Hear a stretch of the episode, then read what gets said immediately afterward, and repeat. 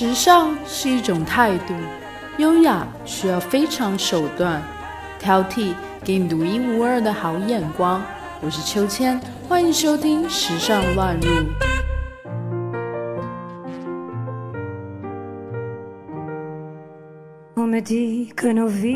Hello，大家好，我是秋千。今天要和大家分享的是常玉的好话，不止苏富比一点九八亿的屈腿裸女。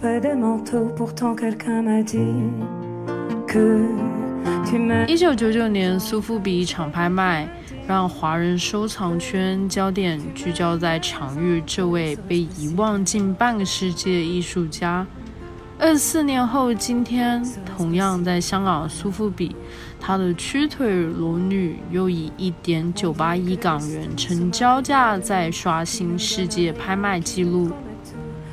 秋千非常喜欢常玉，是从《花》这幅画开始。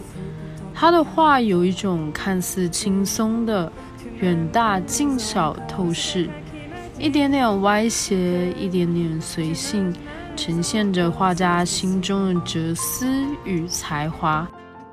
几年前到台北历史博物馆看常玉相思巴黎的个展，饱览了四十九幅作品。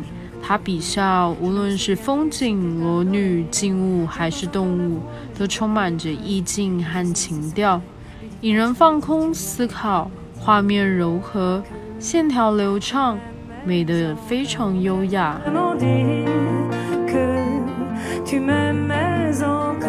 常玉是一九零一年生于四川，少年时入上海美术学校。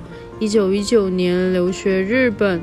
一九二零年，他与林风眠、吴大羽、徐悲鸿等现代先驱同赴巴黎，写下《旅法华人艺术家》的序章。常玉毕生浪迹巴黎。一九二三年，在大茅屋工作室从事人体素描。三十年代，常玉曾经因法国版《陶潜诗选》的铜版插画列名于法国当代艺术家之林，又因其绘画脱俗出众且饶富东方韵致，吸引了巴黎大收藏家侯谢的青睐。及同代艺术家的赞扬，在一九五零年代成为了吴冠中、张大千、赵无极、朱德群眼中的巴黎传奇。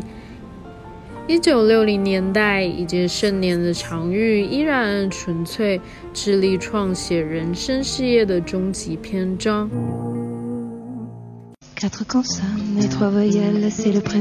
巴黎画派，常玉的作品糅合了中国文人画与西方现代艺术的风格，发展出独特的表现方式。早期初抵法国的时候，常玉接触到异国浪漫情调，色彩以粉红、白色与黑色为主。画面典雅恬淡，形式简约，并且运用书法线线条传达出愉悦情感。渐渐的，因为战事濒临家道中落，常玉的心境显然不再轻松。虽然洒脱个性依旧，作品却天然淡淡的忧郁。进入五六零年代的常玉，钟情漆器般的漆黑。在深色的背景中勾勒出简单线条，构图大胆，主题仍然偏爱裸女、花卉、风景、小动物等等。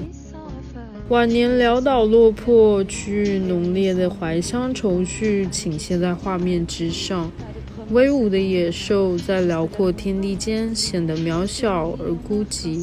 栽种在平盆中的花木纤弱而冷清，将常玉的心境表露无遗。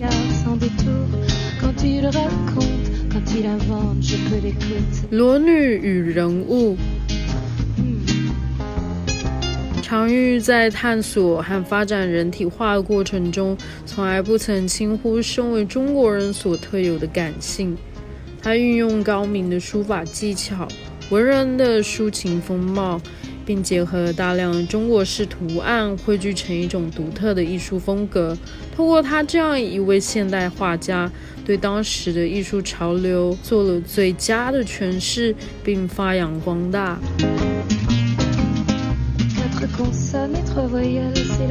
静物，常玉的静物画，尤其是花，在他一生的作品中占有极大部分。常玉在乡愁里完成了一个自己梦想的国度，这个国度有春日繁花，有回忆不完的富贵华丽，也有繁花落尽之后的凄苍寂寞。不可言喻的孤独荒凉。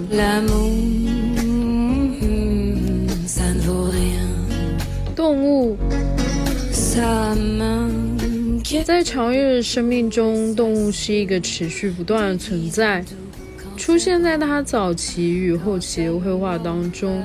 长玉早期所描绘的动物，只单独出现在画布上，除了迷人之外，并没有太多其他的意涵。到了后期，这些动物找到了属于它们的独特定位，在常玉以趋暗沉的画风中成为主角。常玉深知存在的不稳定性，这样的构图可能是一种隐喻。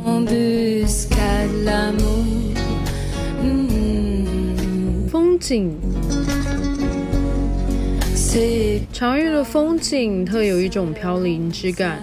有别于裸女的生之喜悦，东方的形式散落在西方现代的色彩之中，在纷繁风华之间夹带着现代人的飘荡。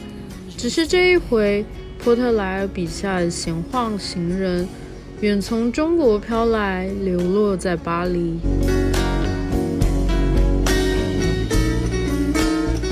最后常玉的画放在当下也没有任何油腻的气息，瘦花瘦马，宽阔的背景，小小的像，即便是胖女人也都色色清透，香艳韵味仿佛带着瓜果的清香。长月一生活得潇洒，这样的翩翩才子，不抽烟不喝酒，也没有什么恶习，喜欢运动，自己发明了网球、乒乓球，一生爱好自然。本来应该被老天一直疼爱着，却也必须经历家道中落、穷困潦倒、爱妻离去，但他仍然还是按照自己想要的生活。这样的人怎么会有油腻气息？不仅如此，连老气都没有。一九六五年十二月十七日，常玉在巴黎迎来他人生最后一次个展。开幕的当晚，中外好友欢聚一堂，包括潘玉良、赵无极、朱德群及席德进等等。常玉在这一次展览之后数月，却因意外离世。诞生在一九六五年四月的《屈腿裸女》这幅画，便成为常玉的人生终极之作。